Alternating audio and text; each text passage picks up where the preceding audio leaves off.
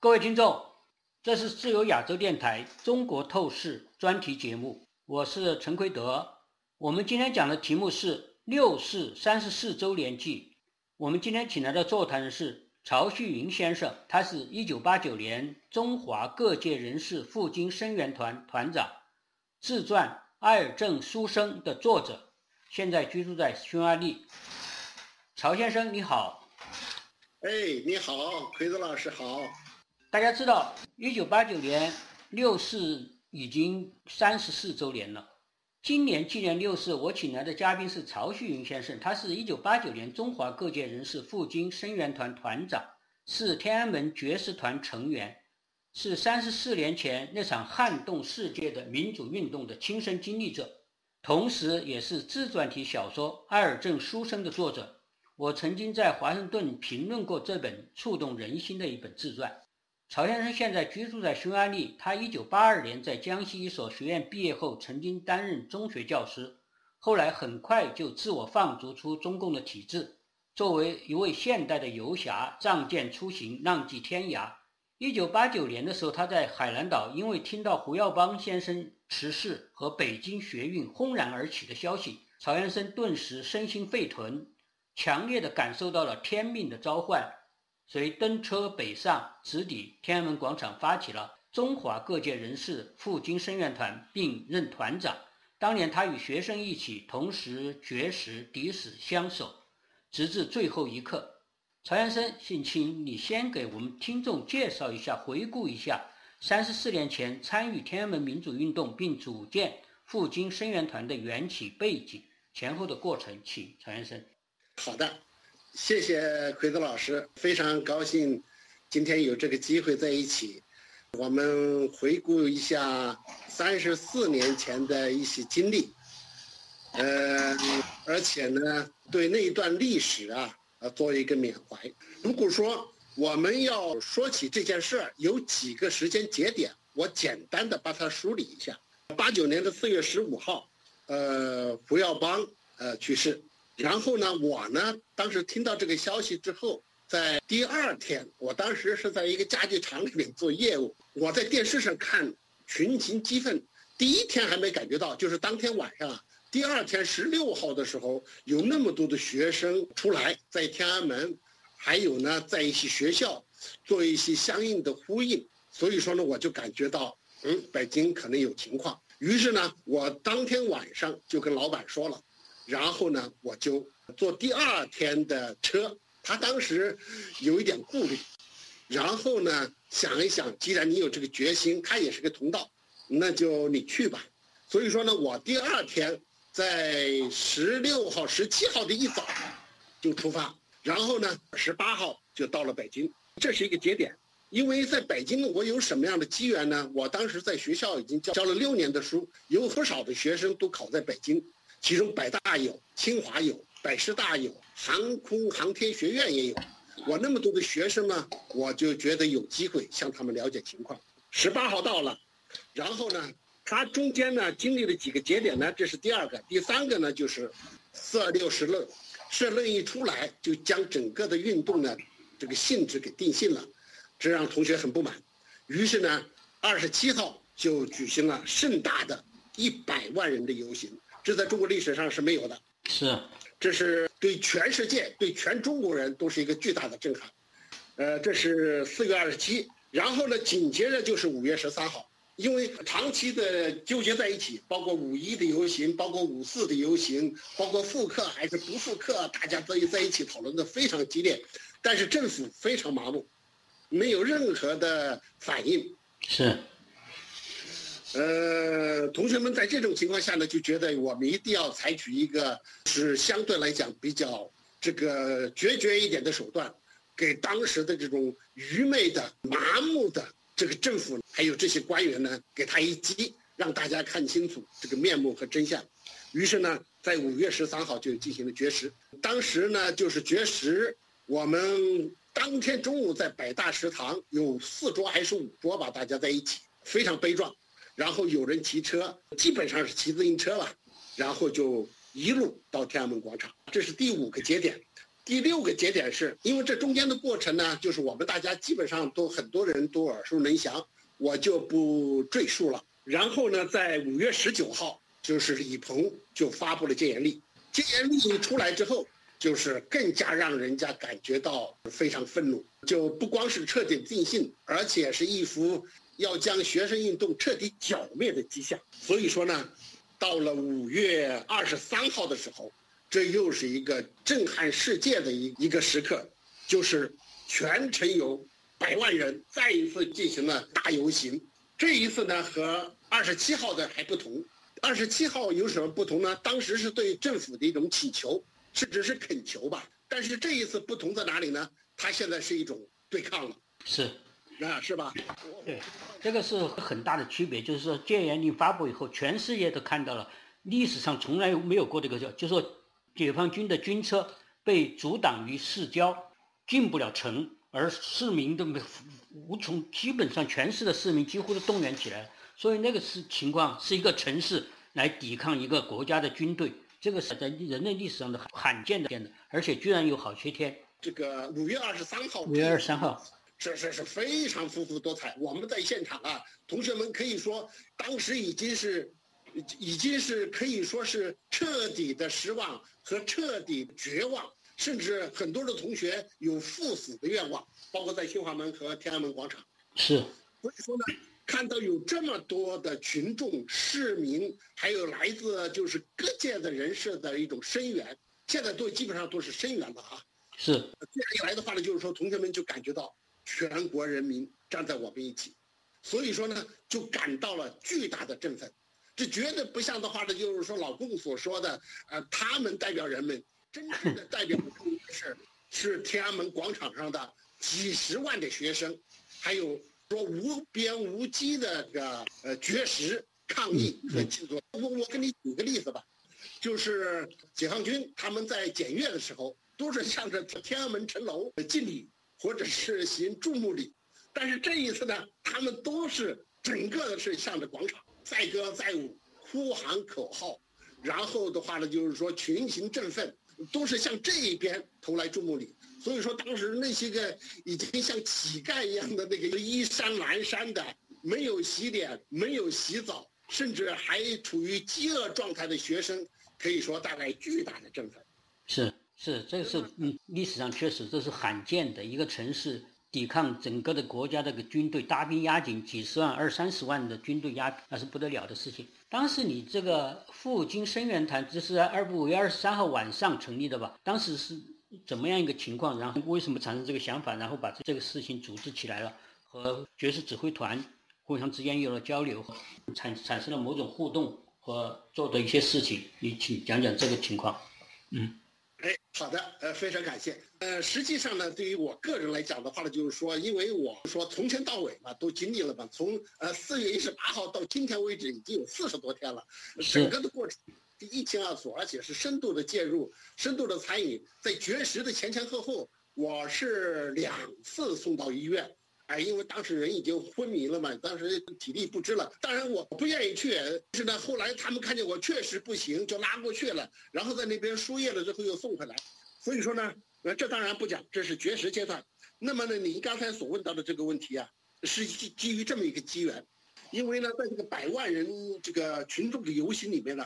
有许许多多的旗帜，有呃工人联合会，呃声援团，有市民敢死队声援团，有教育界、呃科学界、艺术界，嗯，还有包括退伍军人，还有一些的话就是说这个外高联的，就是说从全国各地来的一些高校的学生，还有一些市民声援团。所以说这么多的旗帜啊，确实也让当时的中共可以说心惊胆战。是。那么呢，许许多多的人都根据他们自己的身份，皈依到各个的旗帜下面，然后呢向他们，呃交流，给他们汇报。但是呢，有一个漏洞，有一个什么样的漏洞呢？就是还有许许多多的全国各地来的一些个各种找不到旗帜的一些人。你比如说，像百件市有个市民声援团，那么外地来的市民呢？是，他们就不归队，不知道到哪里去。还有呢，一些个上访者，他们也没有地方去；还有一些退伍军人，他们也感觉到四处在走；还有一些呢，就是社会的无业人员，还有一些个宗教界的一些人士，他们的话呢，就是说，纷纷的就寻找，就是他们能够沟通的渠道。所以，鉴于这么一个情况，当时呢，我们在广场上这么一商量，就决定成立一个全国来的各界人士。你你既然你不是找不到部门和组织吗？那么你就到我这边来，我们接待你们。然后呢，把全国各地的情况告诉我们这样一个指挥部。然后呢，我们把广场上的情况，还有北京来的情况，告诉他们，跟他们进行沟通。然后让他们迅速扩散到全国各地。所以说呢，在当时的情况下，我们这一帮就是就是人群里面，然后呢就是向当时的高自联汇报，然后的话呢就是说，呃，经得批准了之后，我们就成立了一个中华各界人士复兴声援团。当时呢有许许多多的人在一起，然后呢大家推举我。说我在这里的工作时间比较长，情况比较熟，让我来负责。然后呢，我当时觉得也行。然后呢，我就用毛笔，因为有很多广场上有很多的那个旗帜啊，红色的都是裸旗，是是是，没有没有文字，我就用用墨在上面写了这么几个字：中华各界人士赴京声援团。这个旗帜呢，就挂在那个天安门。英雄纪念碑二层的东广场那个台阶上哦，条幅出来了，证明。啊，对，然后许许多多的人看见有这面旗帜，就可以拢过来，因为当时广场上已经呃，鉴于这样形势非常严峻，就比过去要松散多了嘛，很多的人就可以汇聚在一起，然后在一起沟通情况，然后呃，许许多多的人也想了解北京是什么情况，天安门是什么情况，然后迅速告诉到。全国各地大概是这么一个，就是缘起，就这么一个状态。对你提到这个是外省的这个声援团呢，这个事情还是很要紧的，因为过去在六四历史中间，过去提的不是太多的，所以说自从你这个书出来以后，就是大家都越来越知道这个事情，所以我觉得这个事情也要是把它牢牢的写进历史，这个是非常重要的一件事情。全国各地的声援团。怎么样组织起来？怎么样和天安门的学生、天安门广场的指挥部、高校指挥部怎么样他们互动，产生了一些效应，而且中间的一些历史过也也做了一些工作，好多事情，包包括很多有趣的故事，我想都应该载入史册。像任婉丁先生，大大家注意到，这任婉丁先生是一个著名的人权工作者，多年来曾从事人权活动的。你们为他牵线与北京的爵士指挥部对话，他有些想法，他觉得非常危险，应该撤离等等。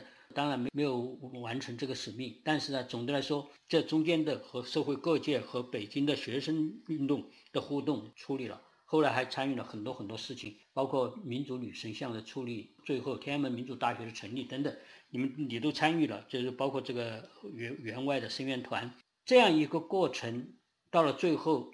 就是当然，就是最后的时刻，你没有没有走嘛？任任先生好像劝你，是不是在这样的时候，你做什么打算？你说是你坚决要和学生留在一起，共生共死这样一个情况。这个事情当然谈谈你个人的一些经历，谈就行主要是你谈谈这个事件本身对你本身来说有什么样的震撼性的精神洗礼的作用，对整个中国来说有些什么产生什么效果？当然。我们越来越常的看到，将来它的还会产生越来越大的作用。呃，想听听你的一个看法。在我你提出一个概念，就是说一个大灾难后，某种意义上对一个人群、对一个民族、对一个国家来说，都有某种宗教性的效应，会产生非常长远的影响。我想听听你的看法，请。好的，这个您提到这个问题非常好。说句心里话，我今年我是六三年的啊，我今年的话呢是。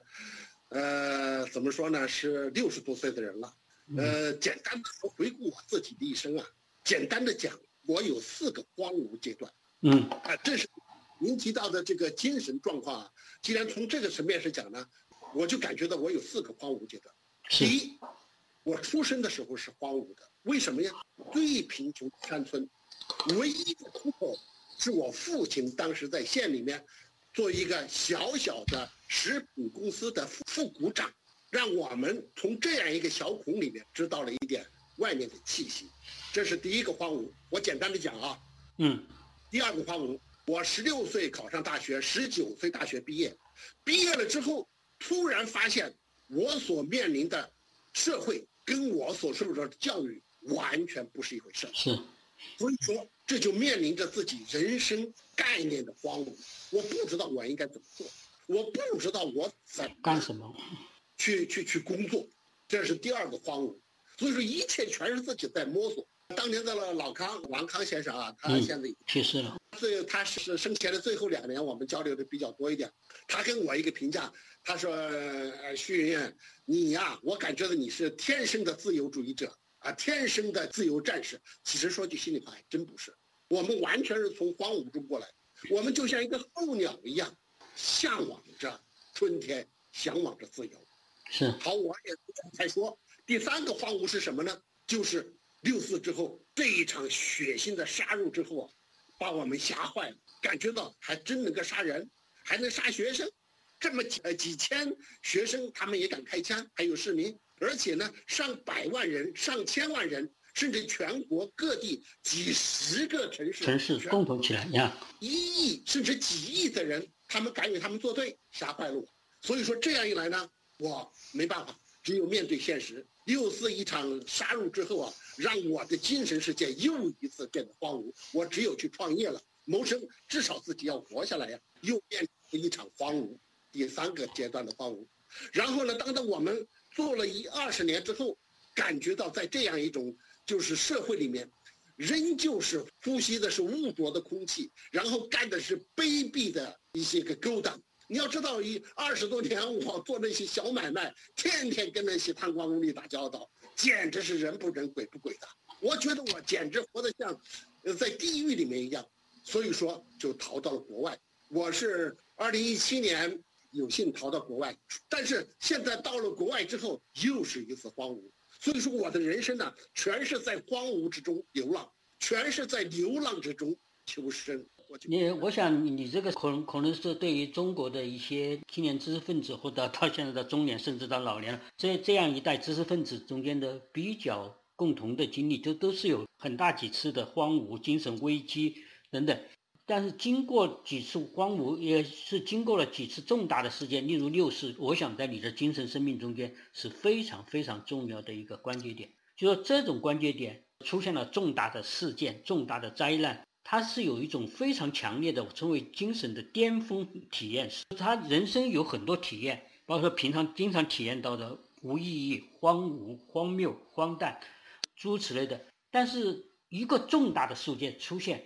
他有一段时间是非常的充实的，非常的充满了一种精神的能量出来。这样一个震撼性的事件，会产生某种心理效应。这个心理变迁会有时候你出现一个价值体系的升华，或者是比过去更加充实，而不是这么空虚。而且整个的人好像换了一个人似的。每次经过一个事件以后，这个是很多人都有所经历的这样一个情况。这个情况当然有些人是不止一次，又包括有些好绅士的人，包括有些哲学家，你像罗素，他一生也有好几次重大的精神危机。但这个精神危机过后，他都会以一种非常的新的一个精神面貌出现。这种特殊时刻，我觉得还是一个刺激点。在这样的时刻，例如六四，对于你来说，恐怕在起码的都说的那段时间，在六四期间或者六四之后的一小段时间，庸常的生活就就退隐了。平常大家嘲笑的崇高啊，各种各样的心理体验降临，就是过去看起来比较重要的一些事物不再重要了，嘲弄的有些精神体验、有些情感也不再嘲弄了，突然变成了神圣性。我为什么提宗教性？就是它有了一种神圣感。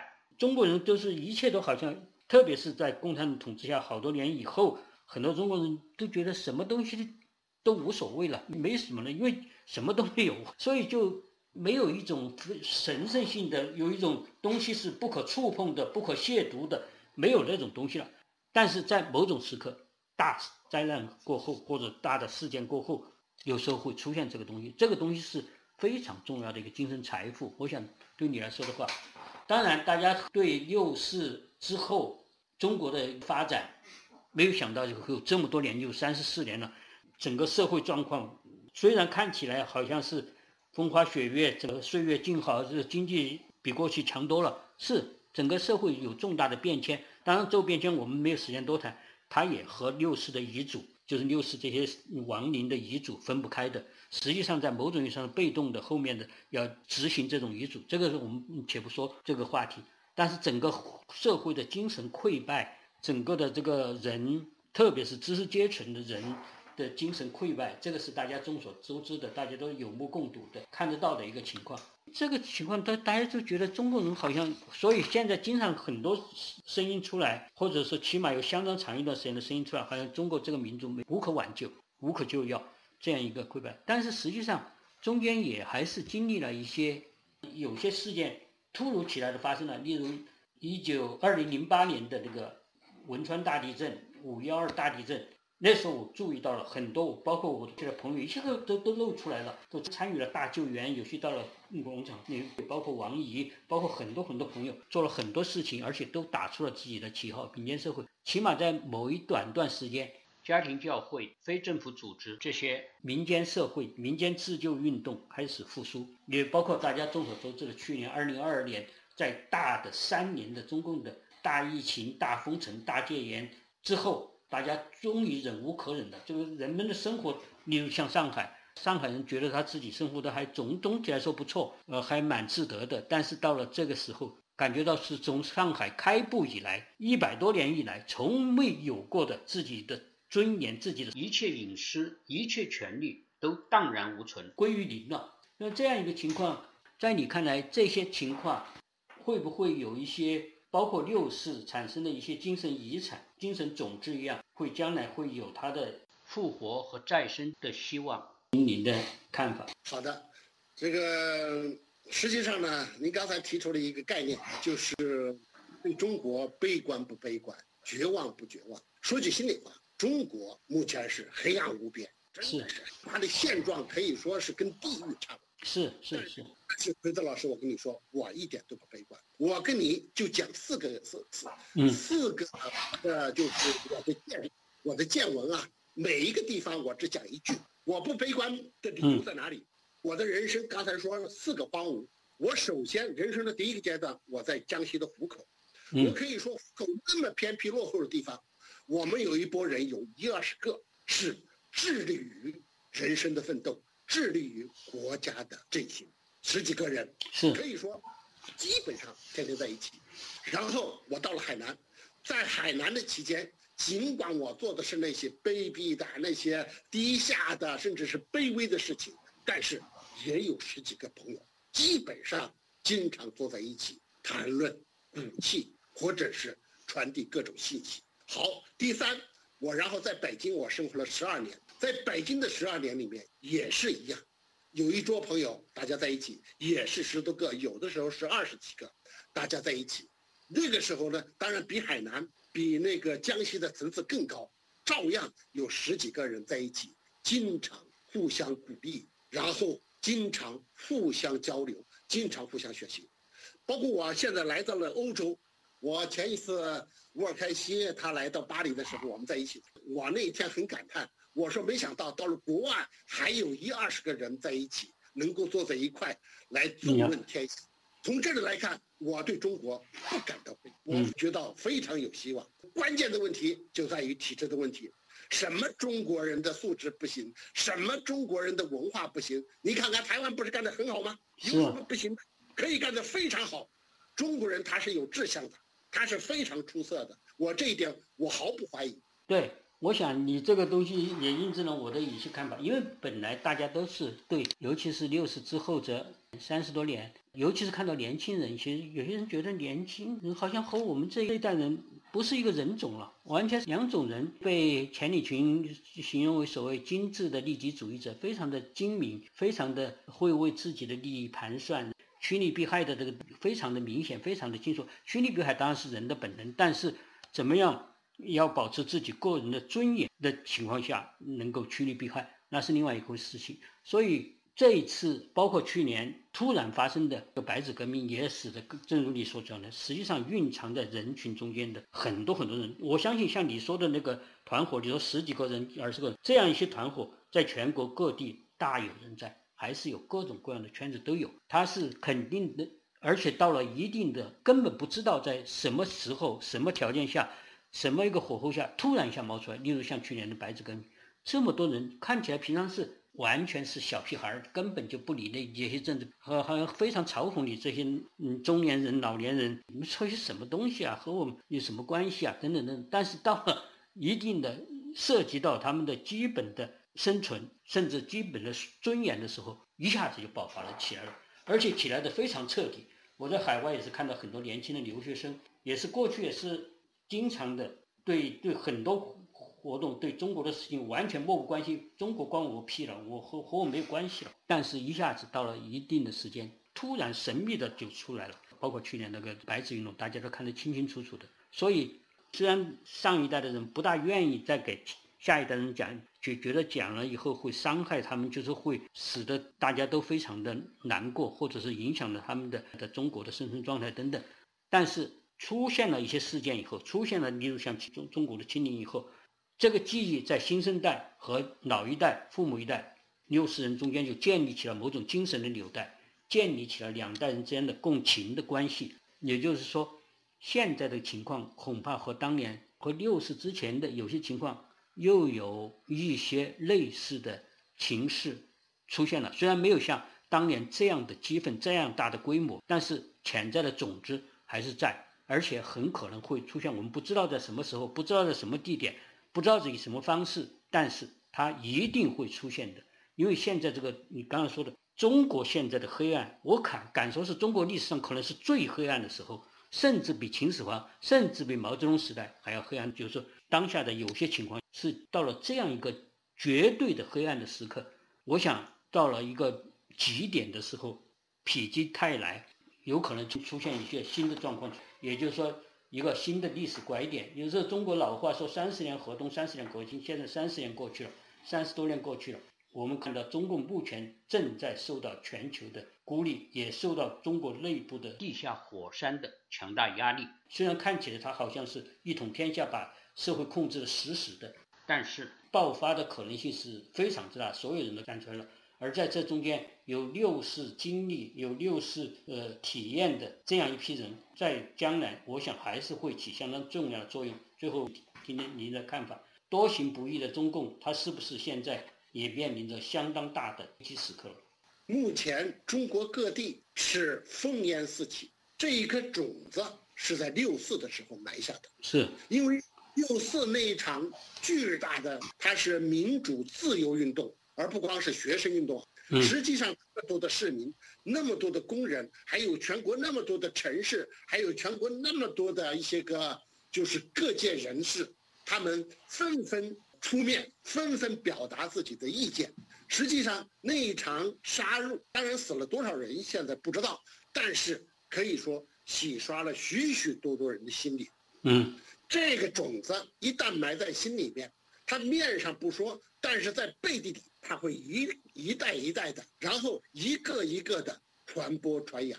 所以说呢，这一颗种子它是必定要发芽，必定要生根，而且有许许多多名不见经传的小人物。你比如说，我们当时在北大的时候，坐在最前面的有两个四季青的农民，他每一次是维持那个现场的秩序，然后的话呢，任何人说了不妥当的话，他就站起来反对。场面上有任何混乱，他就出面制止。我当着我十几年之后再来到北京，我把名片递递给他的时候，门口那个老唐说：“哎，老杨，曹旭云你知道吗？”后面这个老杨说：“曹旭云不就是那个大胡子吗？在北大演讲的吗？”十几年过去，一说起这一个名字，他们知道。嗯嗯。啊，所以说这些都是种子。还有一个就是我跟你平时讲到的那个宾志辉，那么一个对对对司机。他死的那么凄凉，他活得那么卑微，但是他的身边的小区里面两千多人对他都非常敬重，所以说他的小店的生意当时非常好。当然现在突然去世了，我也非常哀伤。因而从这些个小人物的身上，我感觉到中国有希望。是，我也相信这一点，而且我相信这中间六四留下来的批人会起到相当的中间的核心的作用。好的，我们今天就讨论到这里，谢谢曹旭云先生，谢谢各位听众，再见。